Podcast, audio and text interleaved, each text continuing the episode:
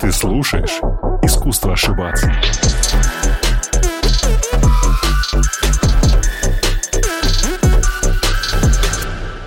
У меня два самых ужасных дня. Я решила рассказать, которые не связаны с... Сложно выбрать, в общем, два одинаково очень хуевых дня. Первый случился, когда у меня родился сын. Ему было ровно 7 дней. Это я из роддома уже выписалась и приехала домой. И мы три дня живем с ребенком и с Русланом, с его папой дома. И вот на седьмой день его жизни у меня резко заболел живот. Стало очень страшно. И мы вызвали скорую. Скорая меня осмотрела и сказала, ну, давайте поедем в больницу. Уровень страха, который возник просто от боли в животе, непонятно откуда взявшийся после родов, он так и держался долго, не знаю, недели две, наверное. Мы едем в больницу, я уже клянусь, что у меня не болит живот, давайте меня отвезем обратно, потому что я уехала в пижаме, у меня из груди течет молоко, дома остался ребенок недельный, который не умеет есть ничего, кроме как э, мое молоко, и Руслан вот с такими глазами, как блюдца, с этим ребенком на руках. Я уже не чувствую ни боли, ничего, мне просто надо обратно. Но меня привозят в Мариинскую больницу в Санкт-Петербурге. Это не новая современная больница. Это, по-моему, первая больница, появившаяся в России для крестьян, как когда-то там в XIX веке. И ремонт в ней, по-моему, с тех пор не делали. Мест в больнице нет, поэтому меня кладут в коридоре на железных носилках, и я жду, пока меня примет врач. И всю дорогу страшно. Врач говорит, что домой мне нельзя, мне надо делать операцию. Я вся в молоке, у меня, то есть вся пижама, которая у меня была от сосков до ног в таких потеках. Очень страшно, что ты умрешь, непонятно, что с тобой, тебе ничего не говорят. Очень страшно, что ребенок там умрет от голода. И это первый такой опыт в моей жизни, когда страшно не только, ну, не за свою жизнь, а за жизнь второго человека, твоего сына. И вопрос заключался в том, как я из этого выбралась. Я придумала себе цель сохранить молоко сколько бы я здесь не пробыла, мне надо сохранить молоко. Я для себя решила, так сколько бы мне здесь... Я надеялась, что это будет день, потом два, потом три, потом неделю. В итоге две недели я там проторчала. И моя задача была сохранить молоко, то есть э, днем и ночью каждые три часа подходить в раковину, в туалет и его сцеживать, как будто кто-то сосет у меня грудь. И все равно это не помогало от страха. Еще я представляла там всякую, ну, как будто все мои страшные мысли собраны на рабочем столе, я их выделяю и удаляю в корзину. Или что все будет нормально, мой ребенок выживет. Я представляла, как мы с ним будем танцевать. Я выживу, он выживет, все выживут, и мы с ним будем танцевать. Когда ему полгода, он у меня на ручках. Когда ему год, он может стоять. Когда ему пять, когда ему восемнадцать, на его свадьбе мы с ним танцуем. Вот э, что меня спасло. Все три вот эти штуки. Ух. Ты абсолютно правильно сказала, что давай посмотрим, как после этого пойдет наш диалог. И это было сильно. Большое спасибо, что поделилась этой историей. Это требует определенного мужества и какую-то щепотку здравого пофигизма и принятия того, что было. Это очень здорово, Оль. Да. Привет, я очень... Привет. Я рад тебя слышать сквозь довольно большое расстояние, сквозь разные часовые пояса. Надо сказать, что мы с Ольгой общались, с Олей, с Ольгой. Я очень люблю полные формы имен. Надо сказать, что мы с Ольгой общались несколько лет назад. Я специально ради этого ездил в Санкт-Петербург, потому что мне казалось, что это получится очень классная запись. И она получилась таковой. Угу. Даже, кажется, в 2021 году, там, по статистике Яндекс, это был один из самых прослушиваемых эпизодов на сервисе. Так что, мне кажется, мы с тобой тогда дали жару. Да. После того, как, блин, мы с тобой оба признали, что хотим покончить с собой. Это, конечно, самый вообще иконик момент был. Сидят два типа позитивных человека. Мы не говорили, что мы хотим, мы говорим, что эта мысль приходит в голову ну иногда. И это ужасает. Как бы так сохранить жизненный оптимизм, что хочешь, чтобы хотелось всегда жить. А потом бабам! Просто бабам. Да. Ну, мы что-то в конце прям такие, типа, ну да, вообще приходит мысль, все. Но прикинь, как многим людям это отозвалось. Нереально вообще, нереально. Если он так долго в топе висел. Да, да, это, это очень очень сильно срезонировало. И, надо признаться, я хотел бы вырезать этот парт, но поскольку тогда не я редактировал свои эпизоды, а человек, который это делал, она этого не сделала специально, и мне кажется, угу. это было прекрасным решением, что она этого не сделала. Да, слушай, много изменилось. Глобально я хочу поговорить с тобой про несколько тем, да, даже, наверное, про одну, про адаптацию и про переосмысление вещей за последний год. Ты сказал, что я там позади полный кавардак и бардак в квартире, тем не менее Бендер выглядит э, довольно счастливым, просится на ручки, mm-hmm. судя по сторис. Да. Артем, Тёма чувствует себя довольно неплохо. Да. И ты, кажется, тоже акклиматизировалась. Как вообще поменялось твое восприятие дома? Как ты относилась к тому, что есть дом раньше, и что для тебя дом сейчас? Слушай, ну я же вообще кочевник. И я переезжала много раз из маленькой Юрги в Большой Новосибирск, и из Большого Новосибирска в огромный Питер.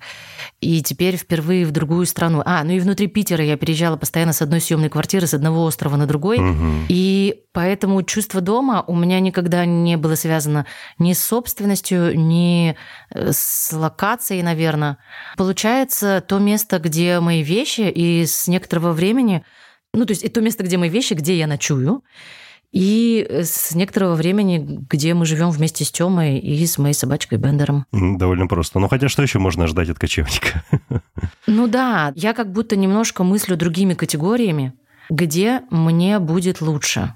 И я могу тебе сказать, что для меня огромным удивлением оказалось, что мне в Португалии и в Лиссабоне лучше, чем в Питере по миллиону причин. Позволь, я сделаю шаг назад. Ты упомянула просто родину, отечество, и мне очень интересно, а у тебя как поменялось еще восприятие родины и принадлежности к ней?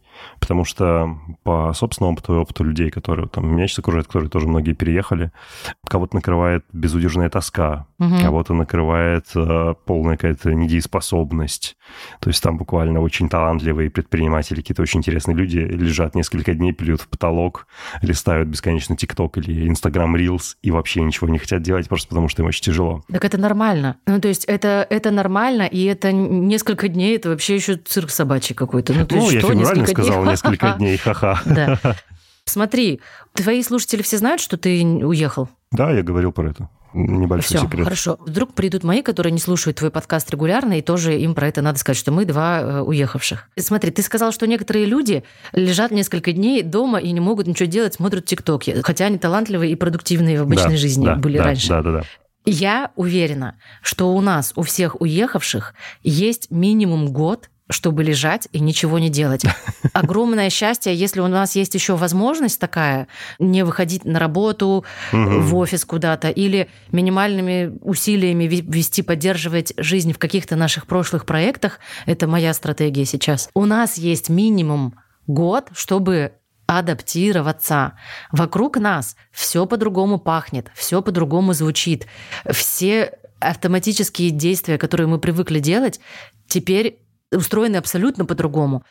Люди выглядят по-другому. Еда другая. Ты не можешь пойти в магазин и за секунду купить ты не можешь в Яндекс Лавке купить за секунду. Блин, это боль. То есть поменялось все, как платить за сотовый телефон, какая погода на улице, воздух, солнце, одежда, все другое. Это в смысле, я имею в виду, в твоем мозге столько того, мозг твой делает такую огромную работу, которую ты даже не осознаешь. Он, естественно, в шоке. Пусть он лежит, отдыхает. Да, фоллап вопрос относительно, вот как раз ты перечисляла пункты, такие как пойти в магазин, приобрести все за секунду, запах, люди. У тебя в этом смысле стал более четким образ, а, собственно, ну как раз родины, да, отечества, назовем это так. Это, ну, без какого патриотического подтекста, а просто. Я так старалась слить с вопроса про родину, ты не заметил? А, да? Угу. Ну, а я же дотошная. Ну, в смысле, да. Ну, хорошо, если ты не хочешь связать... Не-не-не-не-не, не-не, я не знаю, что сказать. Не знаешь? Окей. В чем вопрос? Как я воспринимаю родину? Скажем так, усилилось ли у тебя само восприятие вот этого вот не, термина, концепции, что где-то там, в нескольких да. тысячах километрах, километров, да. есть некое пространство, общность, принадлежность к которому ты стала чувствовать сильнее, и вот как раз получила это вот чувство оторванности и вот этой акклиматизации, которая приводит некоторых людей к тому, что они долго лежат на диване и ни хрена не делают. Мой ответ – нет, потому что Давай, например, я родилась в маленьком сибирском городе угу. на 80 тысяч человек. где три градообразующих предприятия. Тюрьма, военный полигон и машиностроительный завод. Я уезжала оттуда больше 20 лет назад. Это были другие времена, но при этом я уезжала оттуда, потому что там я себя чувствовала лишней. Точнее, я чувствовала, что где-то есть более подходящее для меня место. Скорее всего, оно в большом городе, скорее всего, оно среди студентов, которые учатся, развиваются, знают иностранные языки, путешествуют, и какие-то у них есть цели и амбиции в жизни. Угу. Я в своем родном городе себя чувствовала в своей одежде, с музыкой, которую я люблю слушать, белой вороной. Тесновато было в каком-то смысле? Те интересы, которые у меня были, они как будто не, их никто не поддерживал. Мне ужасно нравилось ходить в кино, но кинотеатр открылся, но довольно скоро после моего отъезда он закрылся, потому что ну, это не востребовано. В смысле, это не связанные вещи. Ну, то есть ну, я успела походить в кино на ночные сеансы, посмотреть бойцовский клуб на большом экране. Вау. Да, да. И ванильное небо. Ну, короче, это был классный период, но скоро это все закрылось и обанкротилось, потому что там это никому не надо. Точнее, надо единицам. И я среди этих единиц, и поэтому мне проще уехать, где нас таких единиц больше. Например, в Новосибирске. Но прошло время, и захотелось э, переехать еще в более близкий мне по духу город, более европейский, Санкт-Петербург, где совсем красиво, где совсем люди с оторванными какими-то мыслями от быта, от... Э, понимаешь, где да, живут да, художники, писатели и... Поэты. Вау. Вау. Да. А в этом есть что-то про ощущение энергии, движа? Потому что, ну, я в каком-то да в каком? В самом прямом смысле, ну, скучая по какому-то московскому движу. Не сказать, что Дубай уступает ему, но как раз некий движ Дубая сейчас придают а, там российские, ну, там русскоязычные предприниматели, которые здесь оказались, и они просто стали менять вокруг себя все. Ну вот я подвижу, скучаю. У тебя вообще как вот с этой энергетикой? Ты ее ощущаешь при перемещениях? Со мной переехали все мои друзья все мое ближайшее окружение. Я считала, что у меня уже в Португалии трое бывших. Ну, то есть, что может лучше вообще э, говорить о масштабах ну, релокации из Петербурга в Португалию, чем вот такой список. И мы с друзьями обсуждаем, как нам повезло оказаться за границей в эмиграции именно в такой период, когда все уехали. Ну, все наши уезжают. И уехали и продолжают уезжать. Что мы здесь просто вместе. И вся движуха, которую мы делали там, мы спокойно себе ее делаем и здесь. Я заранее прошу вас прощения, что заспойлерю завершение подкаста, а если точнее, о чем мы говорили после. Если коротко, мы оба остались довольны записью, я сказал Оле, что главная причина этому тот факт, что у нас одинаковый вайб. На что она моментально возразила, сказав, что у нас абсолютно-абсолютно разный вайб. Но наше общение и этот диалог под запись в частности удаются благодаря тому, что мы не только слышим друг друга и говорим искренне, но и принимаем во внимание интересы друг друга. Быть честным со своими клиентами и принимать во внимание их интересы – это то, как ведет свой бизнес партнер моего подкаста компания Selectel. Один из ведущих провайдеров облаков и IT-инфраструктуры в России. Продуктами компании пользуются как большие корпорации, так и стартапы. Мои друзья из Selectel и я собрали для вас вдохновляющие истории трансформации известных бизнесов, адаптирующихся к условиям рынка. В этом эпизоде я расскажу вам про Netflix. Да, тот самый, с которым идет чил. История Netflix началась сравнительно недавно, в 1997 году и связана с двумя именами – Рида Хастингса и Марка Рэндольфа, основавшими компанию. Прежде всего, необходимо сказать несколько слов о самих основателях, чтобы лучше понимать особенности, как развивался и менялся Netflix. Хастингс был разработчиком и, кстати, математиком по своему образованию. Он стремительно развивался в предпринимательском мире, соосновав одну софтверную компанию в 90-х под названием Pure Purateria. Рэндольф же был геологом по образованию, но с впечатляющим семейным происхождением и блестящим воспитанием. Например, его пра-пра-дядя по линии отца – это Зигмунд Фрейд, а другой его пра-прадядя – это Эдвард Бернейс, считающийся отцом пиара с точки зрения формулирования методов и подходов к продвижению чего-либо и пропаганде чего-либо. Короче говоря, Хастингс и Рэндальф были коллегами в Pure где Хастингс был одним из руководителей бизнеса, а Рэндальф занимал позицию директора по маркетингу. Они жили далеко, но по пути к офису, поэтому часто подвозили друг друга на работу. Так, во время одной из таких поездок у них родилась идея сделать бизнес, который бы, как Amazon, а его, кстати, обожал Рэндальф, занимался доставкой неких малогабаритных предметов, но при этом в свободной рыночной нише, ведь книги уже были заняты. Изначально они задумались о доставке видеокассет – как бы пересобирая бизнес по аренде кассет возле дома, тех самых VHS-ок. Но затем быстро отказались от этой идеи, потому что кассеты были слишком хрупкими и требовали очень бережной доставки. И вот тут они услышали о DVD-дисках, которые только-только появились в Штатах в 1997 году. Через долгих 24 часа посылка наконец пришла. Я открыл ее, и диски были в полной сохранности. И я почувствовал огромное воодушевление. Именно так Рэндаль вспоминал тот самый момент в интервью журналу Fortune. Хастингс, не раздумывая, вложил в Netflix 2,5 миллиона долларов, полученных от продажи своей доли в Pirateria. Так Netflix запустился как первый сайт по прокату и продаже DVD. В штате было всего 30 сотрудников, а в каталоге доступно 925 фильмов. И это, кстати, были все доступные фильмы на DVD в США на тот момент. Поначалу бизнес развивался не очень быстро. У компании было всего 300 тысяч подписчиков, а траты на доставку почты были слишком высокими. Весной 2000 года Хастингс почти отчаялся и предложил сделку своему главному конкуренту – крупной сети видеопрокатов Blockbuster – 7700 точками проката в нескольких странах. За 49% Netflix Хастингс хотел 50 миллионов долларов. Кроме того, он просил права на сайт blockbuster.com, чтобы сделать онлайн-сервис для офлайнового гиганта. Но Blockbuster на это не пошел. Руководство большой преуспевающей компании не поверило в нишевый и убыточный бизнес Netflix. Глава Netflix, кстати, обдумывал и IPO, но только что лопнувший пузырь доткомов на время подорвал доверие ко всем интернет-стартапам. Фактически, дойдя до самой нижней точки отчаяния и найдя инвесторов, Хастинг с удвоенной силой взялся за развитие своей компании. Всех пользователей просили рекомендовать сервис своим друзьям. И ставка на видеопрокат с заказом в онлайне в итоге Хастингса не подвела. С 2000 по 2002 год доля американского населения, пользующегося интернетом, выросла с 15% до 58%. Рынок DVD, а многие прокаты тогда еще полагались больше на VHS, тоже рос быстро. К 2002 году DVD-плееры были в 33% американских домов. За два года Netflix удвоил количество подписчиков до 600 тысяч и увеличил библиотеку фильмов до 11 тысяч. Кроме того, компания избавилась от приставки .com в названии, чтобы дистанцироваться от ассоциаций с лопнувшим пузырем. В весне 2002 года доли в Netflix приобрели уже несколько инвестиционных фондов. А в мае 2002 года компания наконец вышла на IPO. Netflix оставался убыточным, но инвестор вдохновил быстрый рост числа подписчиков сервиса, и размещение акций прошло удачно. Однако Хастингс понимал, что ему нельзя полагаться только на прокат DVD. Более того, после IPO модель проката по почте начали тестировать и конкуренты Netflix. В том же 2004 году Blockbuster, который ранее не поверил Netflix, запустил свой сервис онлайн-подписки на прокат. Уже с начала 2000-х Netflix думали над тем, как работать с видео через интернет. Разработчики компании первое время рассматривали идею отдельного устройства, на которое должны были скачивать фильмы.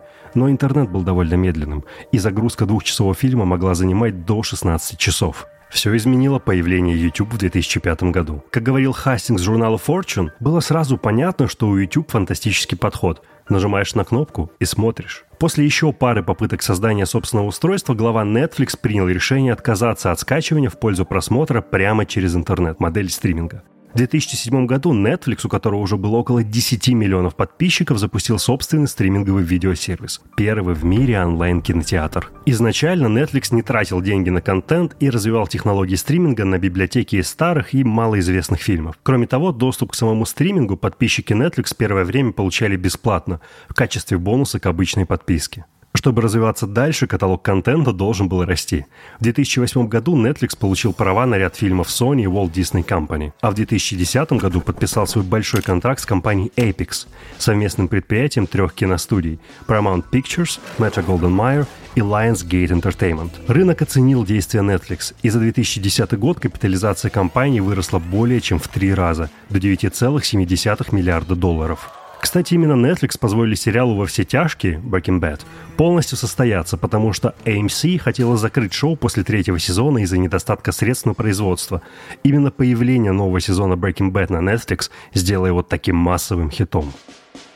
Следующие 13 лет Netflix подписывает лицензионные сделки, выходит на новые рынки и расширяет дистрибьюцию, становясь огромным бизнесом с бюджетом на собственный оригинальный контент в размере 20 плюс миллиардов долларов. Это больше, чем объем кинорынков любой страны на планете, кроме США. А последние несколько лет Netflix активно развивает облачный гейминг и укрепляет свои творческие позиции через международные фестивали и награды для киноделов и киноискусства. Вот вы сейчас слушаете и думаете, а где же история разворота бизнеса на 180 градусов? При первом приближении ее действительно нет. Но на самом деле ключевые вехи в развитии Netflix – это не просто развороты бизнеса на 180 градусов, это разворот всей индустрии дистрибьюции видео на 180 градусов. Ну, посудите сами. Верил ли кто-то в доставку дисков по почте? Нет. Было принято брать VHS-кассеты в салонах возле дома. Верил ли кто-то в подписку на доставку дисков? Конечно, нет. Поколение бэби-бумеров любило совершать единовременные покупки и не понимало подписки. Как относились к стримингу развлекательного контента? Да никак. Кинотеатры и кабельное телевидение телевидения с моделью pay-per-view, то есть оплатой за просмотр, прекрасно чувствовали себя и были в зените доходности. Netflix развернул не только огромную киноиндустрию в США, но и во всем мире – дав возможность возникнуть огромному количеству онлайн-кинотеатров, включая, например, и первый российский онлайн-кинотеатр «Иви» и другие онлайн-кинотеатры и стриминговые сервисы. О чем это говорит? О том, что если у вас собраны лучшие эти таланты, есть устойчивая IT-платформа и правительское бизнес-видение, то предел для вас – это лишь небо. И самое прекрасное это то, что первые два пункта можно решить, выбрав для работы надежного провайдера IT-инфраструктуры, которому не все равно на ваш бизнес. Такой партнер – Компания Selectel, предлагающая большой выбор продуктов, которые легко адаптируются под потребности вашего бизнеса. В Selectel есть большой выбор инфраструктурных решений, от выделенных серверов до облака собственной разработки, которые подойдут и для создания тестовых сред, и для онлайн-кинотеатров с терабайтами контента и миллионами зрителей. Продукты Selectel помогут вам решать любые вычислительные задачи, не задумываясь об обслуживании инфраструктуры. Развернуть инфраструктуру, кстати, можно всего в пару кликов в одном окне браузера. И также легко можно добавить ресурсы или поменять конфигурацию сервера, если популярность вашего проекта резко возрастет. В общем, Selectel предлагает большой выбор продуктов, которые легко садаптируются под потребности вашего бизнеса. Убедитесь в этом сами. Просто переходите на сайт Selectel по ссылке в описании выпуска. Теперь два шага назад ты сказал, что в Португалии тебе по массе параметров гораздо лучше. Да. Гораздо лучше по каким? Расскажи про это. От чего ты действительно кайфуешь? Моя психика очень склонная к упадку. Сильно себя лучше чувствует в хорошей погоде и в ярком цветном небе, а не в сером питерском. Раз. Город Лиссабон маленький. Я была уверена, что здесь живет 2 миллиона человек. Оказывается, 500 тысяч. 500 тысяч. И любое место, куда мне надо доехать на такси, будь то Икея или архитектурный кружок в самом центре города, и дорога туда занимает 12-15 минут на такси. Любое место, самое дальнее, это 15 минут. Ну, 20 минут — это уже ты на океане. Ну, какие-то, я не знаю, это не объективные вещи, но я здесь нашла идеального выгульщика для Бендера. Я здесь нашла идеальный клининг. Я не могла найти идеальный клининг в Питере у себя дома. То есть, ну, типа, всякие разные уборщицы приходили ко мне, службы, частники. Последние три года у меня не было хорошего мастера по уборке дома, по поддержанию чистоты в моем доме. Здесь он нашелся. Я нашла идеального косметолога. В Питере тоже у меня такого не было. И идеальную девушку, которая делает мне маникюр. Ну, какие-то вот... И подожди, а запись мы принесли, извини, пожалуйста, из-за того, что у меня, оказывается, в расписании стоял пилатес. И я давно очень хотела его попробовать. Но я, я просто взяла для себя правило такое, что личное важное для моего здоровья важнее работы. Для меня подкасты — это немножечко все таки работа. А если у меня стоит в расписании, и я про это забыла пилатес, то надо туда идти и ничего не отменять, не переносить, потому что, господи, я раз в сто лет захотела какой-то спорт идти, и надо бежать. Смотри. И до него я шла, знаешь как? Две минуты. Прихожу, а там идеальная студия по дизайну, по красоте и идеальная девушка из Израиля, которая раньше занималась балетом. Представь ее красивейшая миниатюрная израильтянка, которая занималась балетом и потом контемпори танцами. И вот я с ней час занималась пилатесом. Ну, идеально. Ну, абсолютно идеально. Ну, и я шла еще в летней одежде, в худе и в штанишках, в лосинах сразу в э, середине марта. Ну, как-то ну, все это сходится. офигенно. Ну, это же ведь офигенно. А ты думала, что может быть лучше? Ну, то есть, что вот есть места, где лучше, типа... Нет. Нет, я не думала такого. Ну, то есть нельзя жить в городе меньше, потому что все, что здесь есть в Петербурге, нам это надо. Музыкальные фестивали, какие-то театры, выставки, музеи, все это нам э, надо. И но парадокс в том, что здесь все это тоже есть. Здесь потрясающий музей современного искусства, в которых я пока не хожу, потому что ну, мне два года отсюда, и мне выезжать нельзя, мне, я экономлю достопримечательности. И, но совершенно точно здесь прекрасные музыкальные фестивали с прекрасными привозами. А есть что-то, что ты еще не поняла? Ну, то есть не приняла, не поняла?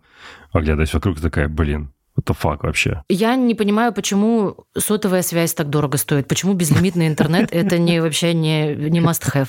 Почему это Почему есть вообще тарифы без, не безлимит? И, ну, главное, я, я подключила, сходила в офис, безлимитный интернет. Так. Я не могу звонить в службы поддержки, потому что там, скорее всего, будут говорить на португальском. Точнее, там, подожди, я не могу звонить в службу поддержки газа, воды, электричества, телефонной связи, потому что, когда я туда позвоню, там автоответчик будет говорить на португальском, и я тупо не понимаю, на какую кнопку нажать. Поэтому любую проблему мне надо идти решать ножками. Я сходила ножками в офис моего сотового оператора. Мы договорились, что они сделают мне безлимитный интернет, и теперь каждый день он мне в час дня присылает смс вы использовали 80% своего безлимитного интернета. И я не понимаю, что блин, происходит. Надо еще раз идти ножками. Ну вот, ну, то есть таких моментов много, но для меня они ничто по сравнению с чувством, что мне здесь ничего не угрожает за мои высказывания.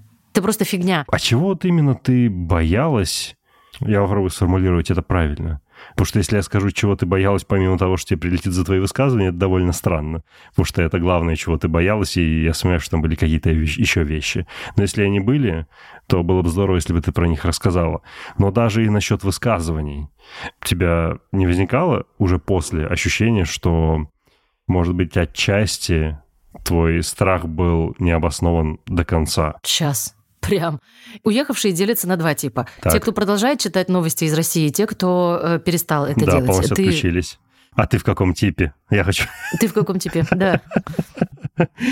Читаю, но я даже не читаю, я скорее смотрю, слушай, я по воскресеньям вот смотрю выпуски редакции, которые делают какое-то да, овервью да, да. важных штук. Да. И там по пятницам... И все? Ну, по пятницам время от времени у Ксении Собчак тоже вот эти овервью новостные смотрю, и все. Я не с осуждением, я к тому, что просто я не могу пока отключиться, и я до сих пор подписана на новостной канал «Бумаги». Ага. Это очень шорт-версия, она больше про питерские новости, но, но все равно общероссийские какие-то я получаю. Я, я специально, не, не извини, я специально от этого выключился в какой-то момент, потому что, например, те телеграм-каналы, которым, ну, в каком-то смысле доверял, да, чей слог мне был там приятен, интересен, они прям радикально поменяли а, свои полюса.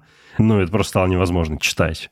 Я практически от всех отписался. То есть я читаю там какие-то, ну, такие финансово-экономические новости, угу. и вот смотрю на YouTube ну, новостные, как сказать, обзоры это довольно любопытно. У меня какая-то очень тонкая струя э, новостей, но она поступает ежедневно. И в России, ты, наверное, про это не знаешь, начали арестовывать... Блин, ой, э, честно, я не думал, что я дойду до фразы, когда другой человек скажет, в России, ну ты, наверное, этого не знаешь. Как будто, знаешь, я житель Великобритании, я не знаю, там другой страны. Я не думаю, что я не думаю, что тебя это прям супер касается. Но смотри, в России начали забирать детей у тех, кто высказывается против ну, я, кстати, про это дело слышал, там, когда вот. девочка, которая нарисовала антивоенный рисунок, и которая... вот сейчас... Да. Да-да-да, в селе, я забыл, как это называется, вчера смотрел про это, да, это я знаю новость. Просто она не одна уже, их три, ну, то есть, О. и это прям происходит. И как будто это было очевидно, когда началась и сразу включилась цензура, когда сказали э, уголовное дело за фейки, уголовное угу. дело за отправление донатов в Украину. И вот когда вот сразу такие репрессивные две истории появились, сразу было понятно, что это как в Советском Союзе. И если ты против, то у тебя будут проблемы, так или иначе. У меня был суицидальный психоз. Я не очень подробно рассказываю про то, какие конкретно у меня были мысли на публике. Но если кому-то захочется доебаться, то посадить меня в психушку на лечение и забрать сына куда угодно можно. И просто прийти просто с обыском. То есть я знаю блогеров, которые активно что-то говорили, и к их э, близким приходили с обыском. Просто если придут с обыском, что мне сказать Тёме? Надо ли мне заранее его как-то к этому подготовить? И то есть я нахожусь у себя в квартире с вот с такими мыслями за очень невинные вещи. И когда стали появляться новости про то, что детей забирают в детские вот эти учреждения, а родители у кого домой, а кого, ну, короче, да заводит дела. Мне стало на тысячу процентов понятно, что мне не показалось, и какая я молодец, что взяла себя в руки и уехала, потому что а представь, я бы там сейчас сидела, здесь хотя бы погода хорошая. Ну, в смысле, а там еще бы я сидела в темноте, в холоде, и мне было бы страшно вот в этой обстановке. Я не знаю. Я все сделала правильно. Я никогда не ставил под вопросы да. вообще. Но ты про сомнения или про что? Да, я про какие-то, может быть, разумные сомнения. Потому что я вот, например, год назад, да, когда там объявили о начале СВО. Кстати, мне писали в комментариях. Вы такой умный человек, такие классные интервью делаете, и вы называете это СВО. Угу. Отписка. Я такой, да ну, блядь. А... Угу. да, пойду я сейчас на большую аудиторию вещать так, чтобы специально нарушать закон. Типа, привет. Угу. как бы вот. Кстати, насчет Тёмы, а вы... Я уверен, что ты про это рассказывал, тебя наверняка спрашивали. Просто хотел бы, чтобы по записи рассказал. А вы с ним как-то вот обсуждаете текущие новости, что происходит, или ты стараешься его, наоборот, дистанцировать от какого-то негативного новостного фона? Я ему не прихожу, ничего не рассказываю, и с удивлением узнаю от него, что он э, дофига чего знает сам. Занятно, что несколько лет назад мы с тобой обсуждали, говоришь ли ты своим сыном о сексе, а спустя да. пару лет мы обсуждаем то, что говоришь ли ты своим сыном о политической обстановке, о том, что происходит в мире конкретно на родине. Да. Блин, как все изменилось.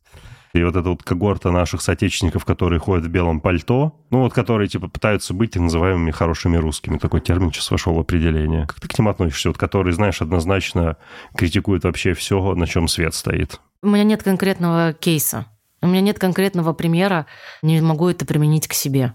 То есть я могу сказать не-не-не, вот просто не могу применить это к себе. Ну, то есть не знаю никого, кто вот... А что входит в, в это понятие? Что там за содержание? Какие там пункты? Ну, наверное, его можно изложить в следующих категориях. Первое – это некое признание тезиса одного нашего соотечественника о том, что мы проводились как нация. Довольно сильное утверждение. Второе то, что, ну, наверное, вот это довольно длительное, если не бесконечное посыпание своей головы пеплом. И третье — тотальное осуждение всех тех, кто... Не бросил все и не порвал да, все связи с Россией? Да, и не публично это осудил, вне зависимости от контекста и причин, которые могут быть у того или иного человека. Это вот, пожалуйста, Блин, я реально с таким не сталкиваюсь. И вот эта фраза, что это мы прекрасно. провалились как нация, ну, но человек в истерике ее сказал, это было первые там несколько недель когда, ну, то есть я хотела отравить всю свою семью в этот момент, понимаешь, потому что нам лучше здесь не жить. Ну, то есть какие вообще могут быть вопросы к людям и их психике никто не ожидал. Это самое страшное потрясение проснуться в один день и узнать, что твоя страна напала на другую страну, и ты ненавидел всю жизнь фашистскую Германию, вот эту всю историю, ты теперь на стороне фашистской Германии, и тебя весь мир будет ненавидеть. Вот это вот как вот? Как это вообще психики обычного человека, который должен на работу, блин, идти в среду ехать, он просыпается, и вот такие новости. Всех сорвало сорвало крышу. И мне кажется, что этих белых пальто, их нету больше, их сейчас нет. Мне кажется, что наверное. всех подотпустило, и все делают, что могут как будто люди перестали друг на друга орать, нет? То есть вот смотри, я еще, допустим, три месяца после начала войны я получала упреки от украинцев, что ты продолжаешь спонсировать Путина своими налогами ты должна прекратить это делать. Ну, типа, на твои налоги э, делают бомбы, бомбы летят в наши дома. Но это невозможно сделать. То есть нет налогов, нет, э, нет у меня денег. Э, я на пути к этому, ну, то есть к тому, чтобы сепарироваться и жить по-другому, платить налоги в другой стране. Но это путь, я его иду. И этих упреков не стало. Теперь есть другие упреки с другой стороны. Ты предала Россию, Россия тебе все дала, ты зарабатываешь э, в России, и что ты там вообще, какое право я имею в виду, что? Ну что, ну типа просто я говно. И вот, вот. Да. Ну, короче, изменилась палитра красок странного пиздеца. Да, но... ну, бел, белого пальто я не вижу. Слушай, это здорово. Надо сказать, что я думал, пока ты отвечала, что да, я, наверное, за последнее время тоже с таким абсолютно черно-белым восприятием мира как-то не сталкивался. Угу. Кажется, что да, так, или потрясение прошло. Да, это в период обострения так было. Сейчас еще бы уточнить какого, потому что по весне обострения по разным причинам бывают. Но представляешь, кого-то комбо было? Угу. И так весеннее обострение, тут еще, блин, так сильно вообще меняется твоя сторона. Ой, давай из этого вылезем. Давай, да, да, да, да. Я никогда рекламу да. этот подкаст потом не продам. Мне скажут, нахуй ты нужен своей политикой. А мне нравится, знаешь что? Э, что есть список хороших рекламодателей. Кто условно размещает у меня рекламу, можно понять, Яндекс э, за или против глобально если покупают они у меня рекламу или нет. Ну, ну по таким. И, и кто покупает рекламу у Дудя? Какой а, ну позиции ну да. придерживаются основатели этих компаний? Давай сделаем шаг назад, короче. Давай а, еще раз. Не-не-не, не в эту Давай, историю, куда? а это... Пиздец, да. Пиздец. Э, слушай, я вот как раз когда говорил про то, что там часть моих знакомых а, вот лежали, действительно чувствовали себя хреново, рассинхронизировано вообще с каким-то там внешним миром. У тебя такие дни были за вот эти 7 месяцев, которые ты находишься за пределами Санкт-Петербурга? То есть накрывало, что я прям ни хера не делала, и такая, типа, пиздец, что-то Я все время в таком состоянии. О. Я все время в таком состоянии. Это значит, что работать очень тяжело, потому что, опять же, психика неосознанно делает очень много работы. Я даже на 10% не переварила количество потерь, случившихся э, в связи с с отъездом. Я просто не иду в эту тему. Я просто не думаю про это и не чувствую туда ничего. Ни с психологом мы это не обсуждаем. Потому что и так нагрузка очень большая, и так постоянно хочется спать, потому что ну, ты не вывозишь. И работать очень сложно, хочется гулять или лежать, или читать, или что-то смотреть э, безобидное. Вечных ценностей, обниматься с ребенком, играть с собакой, готовить. Вот хочется чего-то такого спокойного и базового. И я по максимуму себе это даю, а работаю в минуты крайней нужды, ну, когда вот прям очень надо. И я уверена, что это нормально, что если я сейчас буду от себя что-то ждать, роста, развития, быстро тут схватить на новом месте, открыть бизнес, э, завести 200 знакомых, связей, контакты, нет, мы кончимся, мы тогда попадем в эту пропасть и будем говорить, что нам надо домой, нам надо обратно, нам плохо. Надо к себе бережно. Да, очень интересная мысль. Потому что я думал в каком-то противоположном направлении и хотел даже у тебя узнать, а нашла ли ты какой-то способ себя вот в рабочее, так называемое ресурсное состояние возвращать. Но, судя по всему, нет. Да, это и есть способ возвращать себя в рабочее ресурсное состояние. Дать себе привыкнуть э, к новому... Ну, ну вот, вот сколько тебе лет? 28. Ну, ты 28 лет жил в России. Угу. Я 37. Ну, как ты думаешь, и мы вот здесь какие-то считанные месяцы. Ну, то есть, типа, я 7, ты сколько, 4. Ну да. И все другое. Сколько у тебя там знакомых, близких, которых ты знаешь давно, кроме твоей девушки? Да хрена. А, ну, ты имеешь здесь, в Эмиратах? или Здесь, да, а, здесь, в Эмиратах. Я вообще ни до хрена не знаю, человек 10. Человек ну, 10. Ну, да. а там у тебя их было, например, 150 угу. людей, которых ты знал, когда день рождения. И ты мог к ним, с ними встретиться в любой момент. А здесь у тебя их 10. Ну, все изменилось. И сильно. Просто кажется, что ты живешь тоже в нормальный период у тебя, я там вижу. Красивые шторы, красивый диван, окно, судя по всему, панорамное э, от потолка до пола. Ну, то есть вроде как будто бытовые условия окей, значит, мы окей. Но это же ни хрена не так, все изменилось. У тебя мама... Сколько тебе было ехать в Москве до мамы? Ну, два часа. Два часа. Ну, а сейчас? Часов шесть-семь. Плюс и сколько-то денег. Ну, да, ну, денег просто до хрена мешок нужен. Да. А еще опасно или безопасно тебе вернуться? А если ты вернешься, ты сможешь выехать обратно? Вот это все. И это все в твоей голове каждую секунду. Ты просто не всегда это даже замечаешь. Прикинь, какую она делает работу. Естественно, мы хотим лежать. И сейчас не время для захвата новых вселенных. Сейчас время, э, чтобы решить тебе здесь хорошо или надо двигаться дальше – или Блин. ты ждешь, что в России все наладится и хочешь ты вернуться? Что такая осознанная просто? Сейчас не время захватывать новые вселенные. Это, мне кажется, просто фонд золотых цитат пойдет, потому что я все пытаюсь привести себя в состояние захвата новых вселенных. И... Нет, у тебя есть денежки, чтобы просто вот платить за твою квартиру и еду, и ну, чтобы вы могли в отель в отпуск съездить куда-нибудь? Ну, ну, для этого надо все же, как ты сказала, через силу поработать немного, ну да. Вот. Вот через силу поработать, чтобы обеспечить необходимый минимум, но планировать будущее, откладывать, инвестировать не сейчас, попозже.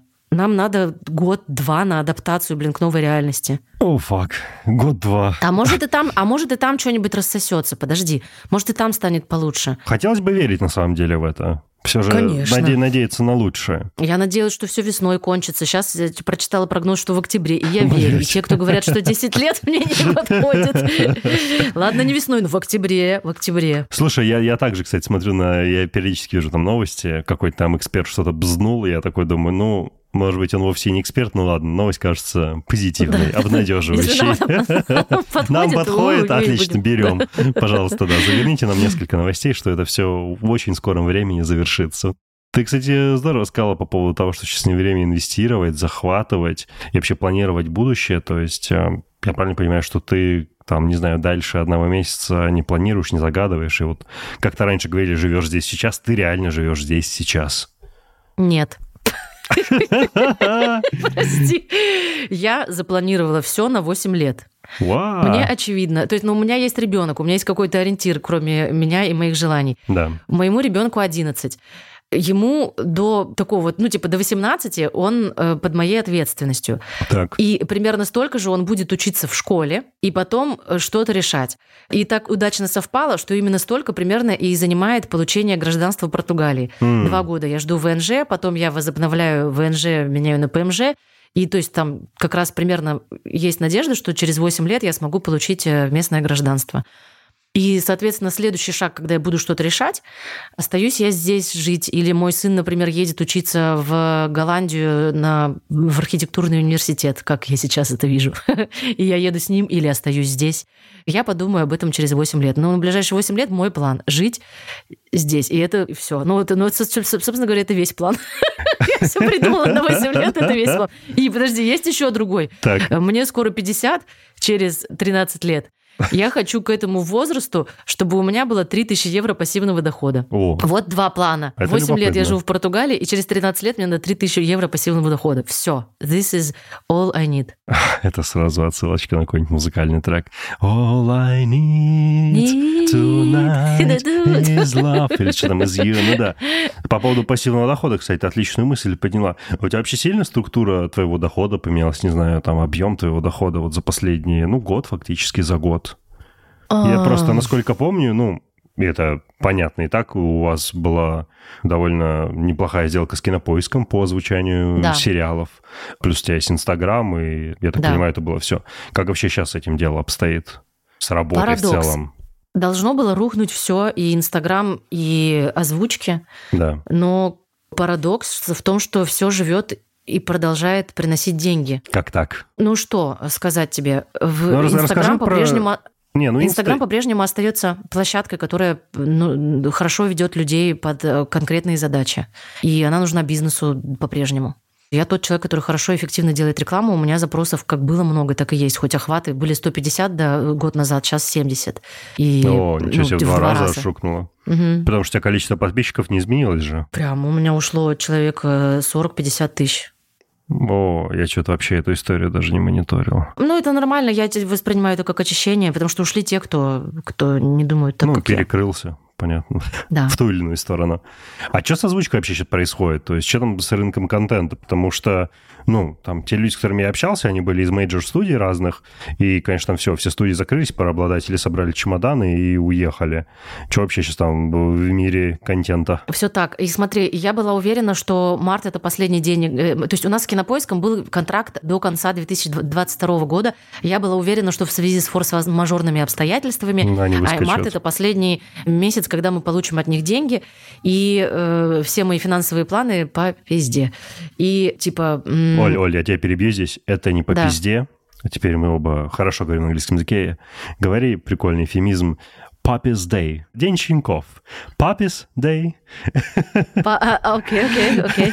Я просто, Все мои планы. Papa's Day. Я такой анекдот в интернете прочитал, типа что, ну, как знаешь, условно, на Пикабу чувак пишет, что с нами учился иностранец, и однажды он меня спросил, а почему мы все время говорим про какой-то день щенков? Я говорю, какой день щенков, чувак? Он говорит, ну, Papa's Day. Почему все время говорите, что все пошло Papa's Day? И тут, типа, я понял, что это вовсе не день щенков. Вот, Так. да. Ну, в общем, все мои планы Day. Ага. Но произошло чудо, и Кинопоиск сказал, нет, все, работаем, работаем. Оставались права на какие-то сериалы, ну, то есть они условно были куплены до, до начала войны, и мы продолжали по ним работать. И они переструктурировались и начали рассматривать другие рынки. Уже к осени, лето мы не делали вообще практически ничего, и, но к осени уже стали появляться э, сериалы сербские, корейские, китайские. И мне никто не верит, но они талантливые, крутые и совершенно нетфликсовские. То есть это спокойно может быть на Netflix, и что-то из этого есть на Netflix. И там очень крутые драмы, и из- израильские мы озвучивали про пацанов, которые начинают торговать наркотиками. И там такая драма, которую в американских... И такая жесть иногда бывает, которую в американских сериалах ты даже редко увидишь, потому что они очень уже гладенькие. Ну, то есть И все продолжается. продолжается с другими рынками, Есть до сих пор хороший контент, который можно легально покупать. То есть, естественно, то, что привыкли все смотреть, покупать у американцев и у британцев, теперь это не продается. Но есть другие рынки, кинопоиск их осваивает, хорошие материалы берем в озвучку, и хороших материалов в работе есть. Но, к сожалению, это не голяк. Просто я не знаю, смотрел ты голяк или нет. Смотрел, я посмотрел. Это же вообще... It's so fucking good. It's so fucking good. Да, но четвертый сезон мы сделать не можем, потому что мы продолжаем э, легально работать с кинопоиском, и Кинопоиск не может купить на него права. Я просто как раз хотел про это и спросить относительно продолжения истории с озвучкой, потому что, ну, понятно было, что какие-то новые рынки будут осваивать, и, разумеется, там не Голливудом единым. Кстати, про Израиль ты абсолютно права, и же ведь многие классные сериалы, которые потом снимались в Америке, они же в Израиле покупались. Вот как, например, Да, «Пленники Родина. войны», да, который стал Homeland, Родина, это же типа Израиль. Там они отлично умеют рассказывать истории. А к вам не поступали предложения от э, пиратских кинотеатров, что, ребят, слушайте, сколько вам там платят, окей? X? Класс, мы дадим полтора X, приходите работать с нами. Давайте как бы Да. продолжим пиратскую войну. Ой, боже, Конечно, пиратскую волну. Да, оговорки. Конечно же, поступали. Но хочется остаться работать в легалке настолько, насколько можно остаться работать в легалке.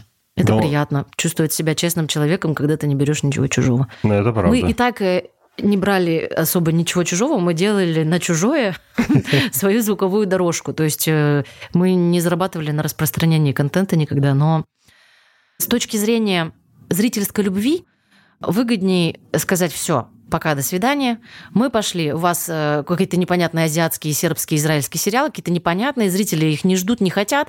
Зрители все хотят голяк. Мы пойдем в пиратку, заработаем столько же, э, и в пиратке нас зрители будут обожать и хотеть. Вот с точки зрения зрительской любви, которые так и так смотрят все, Да. все, что хотят, где хотят, это лучше. И они будут ликовать радоваться. Кубики вернулись, ура, наконец-то. Ну, это же не то, Но. чего ты хочешь, кажется. Во-первых, это не то, чего хочешь, и во-вторых, э, ну правда, то, что Кинопоиск э, взял нас в легальный сегмент, значит очень много для меня лично, и, по-моему, для Руслана тоже. Не, ну это, это такое был было признание шаг. того, что да, мы востребованы, и, и вот. Я рада, что мы продолжаем сотрудничать, так лучше. Мне так э, спокойнее, Супер. так правильнее. Супер. Ты как раз сказала про зрительскую симпатию. И зрительская любовь же это, по сути, признание того, что ты и Руслан востребованы. И... Записал на бумажке? Да, да, думаю, блин, надо запомнить имя. Какая ты, блин, подкольщица. Так вот, тоже интересно, вот сейчас в ретроспективе, до того, как началась а, спецоперация, и сейчас у тебя понимание того, что есть успех, же наверняка изменилось. Можешь сказать, каким оно было до и каким оно стало сейчас? Из чего оно у тебя теперь складывается, из чего складывалось прежде? Да я не человек, сконцентрированный на успехе, если честно. У меня не было цели прям покупать квартиры и новые Мерседесы в салонах. Это следствие. Серьезно тебе говорю. В Ржу. смысле, э, да. Не, я знаю, ну, что это не правда. было целью. Ты, безусловно, здесь производишь именно такое впечатление. Да, и ну так классно, на самом деле, покупать новый Мерседес в салонах просто вау. Даже странно, что я об этом не, не догадалась, что это так приятно. А ездить на них, о боже мой. Но, блин, это не было целью. То есть я вообще не думала про успех как факт. Точнее, ладно, да для меня раньше успех это было все успевать. Вот я успела сделать все Мгм. дела, 100 тысяч дел, э, я востребована, что-нибудь там и сделаю классно, и меня хвалят. Вот это успех. Так. Э, Сейчас успех — это тоже не актуальное для меня понятие, но это также, наверное, востребованность, что вот кто-то хочет со мной записать подкаст, кто-то хочет приехать из Испании со мной записать YouTube. Это я востребована, это успех. Угу. И то, что я могу работать на минималках и заботиться о своей менталке больше, чем о выживании, это тоже успех. Круто. Согласен? Ну, это твои критерии, Оль, как я могу с ними А, быть да, да, согласен да, или не да, да, да. согласен. Мне, мне тяжело об этом судить. и то я не в той позиции, чтобы какие-то суждения давать. Слишком много их было за прошедший, сука, год. Мгм. Все, кому не лень, все судили и говорили, о чем нам, блин, надо думать. Мгм. Как нам вообще надо жить. Это вообще отвратительно, что все резко, блин, стали судьями-дредами, мать его. Да. А вот интересно, почему так вообще произошло? Ведь это же всем же было страшно. И никто не знал, как, что делать и Мгм. как жить. Всем было страшно. Почему некоторые кинулись в такую позицию сверху? Я всем скажу, как надо. Защитная реакция какая-то. Наверное. Просто интересно, что у кого-то он работает вот в такое, как будто кто-то что-то знает. Никто же ничего не знает. Никто вообще ни хера не знал. И Путин, мне кажется, ничего не знает. И все вообще потеряшки в этом мире. Ну, правда. Вот кто что понимает? Что делать и как надо. Но мне кажется, Nobody. ну, тоже зависит, мне кажется, знаешь, относительно своих интересов, то есть, условно, вот как раз про успех и про цель, да, то есть ты понимаешь, что, например, твоя цель, ну, предположим, мы с тобой были большими иллюминатами с огромным количеством денег, влияющими на этот мир. Угу. Мы понимали, что мы хотим поработить больше стран, то, наверное, мы бы знали, что, ну, мы хотим это достичь, но надо сделать там А, Б, С, и для этого необходимо там столько-то денег. Но, мне кажется, на более приземленном повседневном уровне, конечно, трудно сказать, что кто-то реально что-то понимает. Мне кажется, знаешь, что в какой-то момент события начинают жить своей жизнью, и дальше мы, люди, мы просто за ними следуем. И у кого-то хватает мудрости и навыков мы сейчас говорим не про какие-то глобальные события, такие как вот спецоперации, какие-то там войны, которые происходят, а вот просто какие-то события, которые начали жить своей жизнью. Вот как, например, не знаю, твоя карьера в озвучке, да? Ну вот это стало жить, и у тебя хватило там, не знаю, какого-то ощущения жизни, следовать за этим. Угу. Не знаю, я стал делать подкасты, события стали жить своей жизнью, и у меня хватило там какого-то, не знаю, ощущения за этим последовать. У кого-то не хватает, например, мудрости за этим последовать, двигаться вот с этим ритмом, с этим танцем жизни, и они это упускают. Поэтому, да, мне кажется, что никто ни хрена не знает. События живут сами по себе после того, как кто-то их создал. И вот там дальше вопрос, как бы следует за ними кто-то или не следует, или вынужден следовать. Если вынужден следовать, то это еще хуже, потому что сейчас мы все вынуждены следовать за этим потому что, ну, повлиять на это, мне кажется, уже никому невозможно в такой мере, чтобы это полностью развернуть. А можно тебя еще спрошу? Это прям человеческий вопрос. Ты относишься, получается, к тем людям, которые не собирались никогда вообще жить в России, и тебя супер все устраивало в то... Э, не в России, и тебя супер все устраивало в той жизни, которая у тебя была там. О, какой... И у тебя О. были планы, э, какие-то и... Да, ну нет, у меня определенно были планы, и более того, знаешь, самая большая фрустрация, которая с вами случилась, это именно именно фрустрация, это слово очень часто использовали неправильно, потому что это же как самое такое, это очень серьезное разочарование, там, угу. неуверенность в себе. А случилось как из-за того, что все планы пошли по звезде, потому что я довольно упорно три года там последних реально пахал, чтобы познакомиться с такими интересными людьми, как ты, например, да, с кем-то, с кем-то из них просто там, ну, поскольку вот такая, опять же, да, шел этот танец жизни, начать там дружить, общаться, создать какое-то профессиональное общение, знаешь, чтобы там мое имя что-то значило, что там мне кто-то мог доверять. Ну, я долго этот пазл очень складывал, я над этим думал. И вот когда оно действительно уже сложилось какой-то пазл, появились какие-то, ну, это же все в каком смысле вертикали, да, в, ну, если мы говорим бизнесовым языком. То есть угу. есть какие-то люди, которые там что-то более важные в индустрии решают. У меня появились какие-то с ними знакомства, со мной стали общаться, у нас появилось какое-то общение, и у нас там стали возникать совместные планы, что мы можем делать. И мне это жутко нравилось, потому что, ну, я вообще себя не напрягал, я работал там, не знаю, очень много часов в день, но для меня это было просто классно. Мне это нравилось, этим наслаждался, и все. И тут как бы ты просыпаешься, у тебя в один день просто, ну, вообще все, твои планы стали никому не актуальны. Ну, просто вот максимально. Скажи, почему ты думаешь, что ты это потерял? Ведь э, если ты говоришь, вот смотри, мы с тобой разговариваем, мы с тобой в контакте, мы да. с тобой на связи. Это было первое впечатление, что я это потерял. И потом вообще, опять же, общаясь с своими там старшими товарищами, друзьями, ну вот мне там один мой близкий друг сказал, что слушай, вот мы сейчас находимся здесь в Дубае, блин, да, это вынуждено в прямом смысле, но когда еще бы у тебя появился шанс начать конкурировать на международном уровне, сделать что-то, ну, посоревноваться здесь с британцами, с американцами, там, с местными, и начать конкурировать с ними, при том, что, типа, ну, класс, все навыки есть, там какие-то вещи мы отработали, что-то поняли, в чем-то разобрались. И я очень медленно, вот реально очень медленно эту историю для себя принимаю. Вот как ты сказала, ну, мозг это пытается сейчас обработать, потому что ну, для меня очень важна работа и профессиональная часть жизни. И, например, на прошлой неделе я там встречался с ребятами из дубайской подкаст-студии, которые делают очень классные шоу на арабском языке для арабского рынка. И мы стали с ними разговаривать, и это офигенное чувство, что да мы на самом деле говорим на одном языке, я в понимании вещей совершенно не уступаю, то есть там нет никакого, знаешь, что, о, они иностранцы, они что-то знают, такое, чего не знаю. Угу. Все офигенно знаем. Мы сидим и говорим на одном языке, и они такие, ой, блин, прикольно, типа, потом мы общаемся там всякими рекламодателями, которые, типа, не въебывают подкасты, типа, а ты шаришь, я такой, это, блядь. Типа, мы этим занимались там очень много. Они такие, блин, класс. И это очень вот на прошлой неделе в меня, это, знаешь, такое воодушевление вселило. Я да. прям такой, да. вау. Да, Круто. ты как будто вынуждена.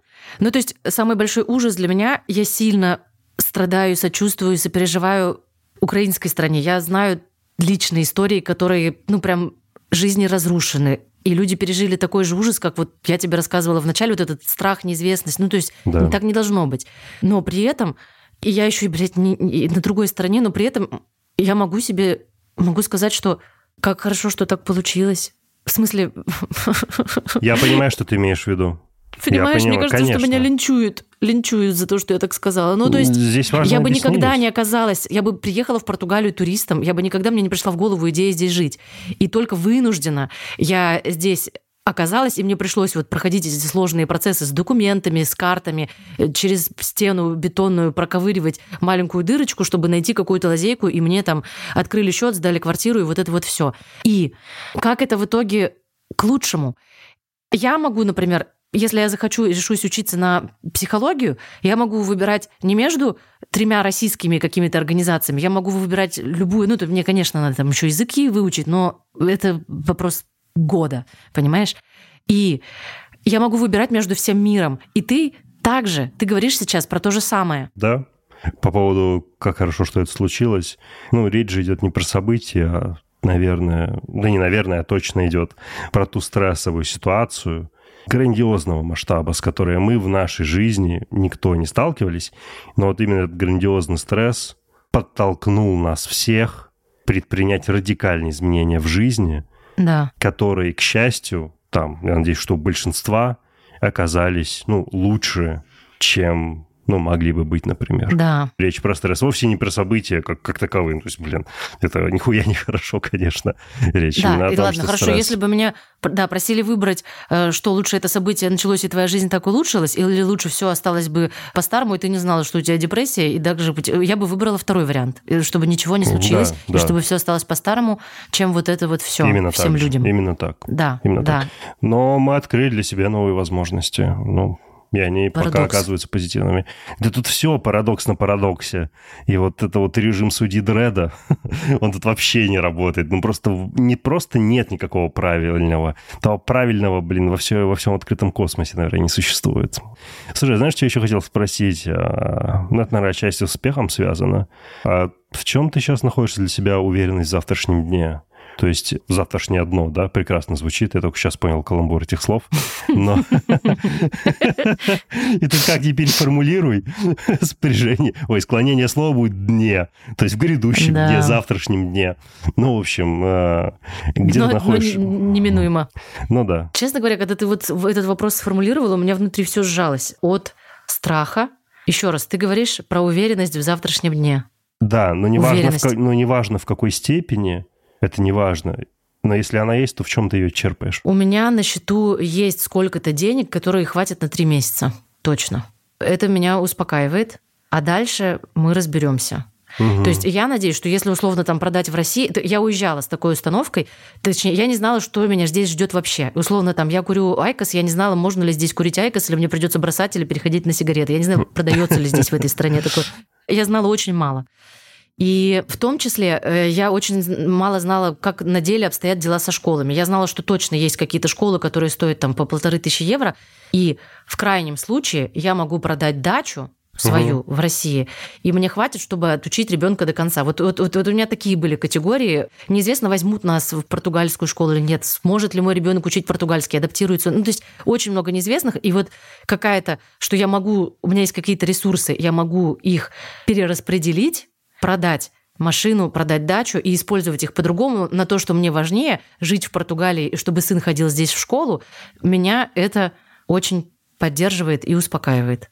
Я вот за такое держусь. Да, я думаю, что, наверное, многие сейчас за это держатся, потому что, в принципе, все, что осталось, ну, если осталось, то это вот какая-то финансовая угу. безопасность, возможность там обеспечить себя, свою семью, близких.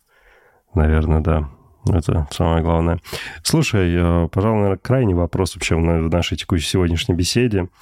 Находясь сегодня здесь, где ты находишься, если бы тебе предложили пройти весь путь заново, со всеми теми удачами, неудачами, которые происходили, ошибками, не ошибками, да.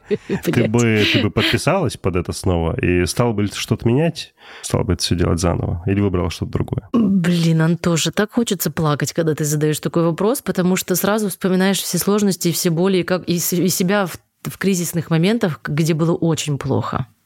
И проживать это, возвращаться в это вообще не хочется. В смысле, я, я уже с этим справилась. Я не хочу это еще раз. Спасибо большое. И что-то из этого изменило меня навсегда и не в лучшую сторону. То есть я стала намного тревожнее. Условно, после того случая, которого я тебе описывала, э, когда меня забрали в больницу, когда родился Тёма, э, у меня появились панические атаки. Моя моя нервная система стала намного тоньше, я стала намного тревожней. И это со мной навсегда. Вот, вот, вот хочу ли я это еще раз прожить? Блин, ну нет, точно нет, спасибо. Мне очень нравится место, в котором я сейчас. То, как э, я могу тебе ответить на вопрос, э, что сейчас надо позаботиться о себе, то, что я это очень понимаю и чувствую всем телом. Десять лет назад, когда вот у меня было, как тебе, 28, я в этом вообще я бы действовала, как ты. Срочно надо что-то делать. Ну, точнее, я бы переживала, что я ничтожество и что-то там не могу. Ну, зачем ты вслух а рассказываешь сейчас... то, о чем мы переписывались? Ну, да. А сейчас я точно ровно на этом стою и знаю, что о, вот это, да так должно быть. То есть место, которое я здесь, я имею в виду не э, спальня, в которой я нахожусь, и за окном очень красивое дерево зеленое, а общее ощущение себя угу. и мира вокруг. Получается, что если из точки А, где я родилась в городе, в центре России, маленьком, где никто не хотел смотреть интересное кино и слушать интересную музыку, надо пройти вот это вот все, чтобы оказаться вот здесь, ну, придется пройти. Но не хотелось бы. Огромное спасибо, Оль. Мне кажется, это был охренительно крутой диалог. Мне очень понравилось. Спасибо.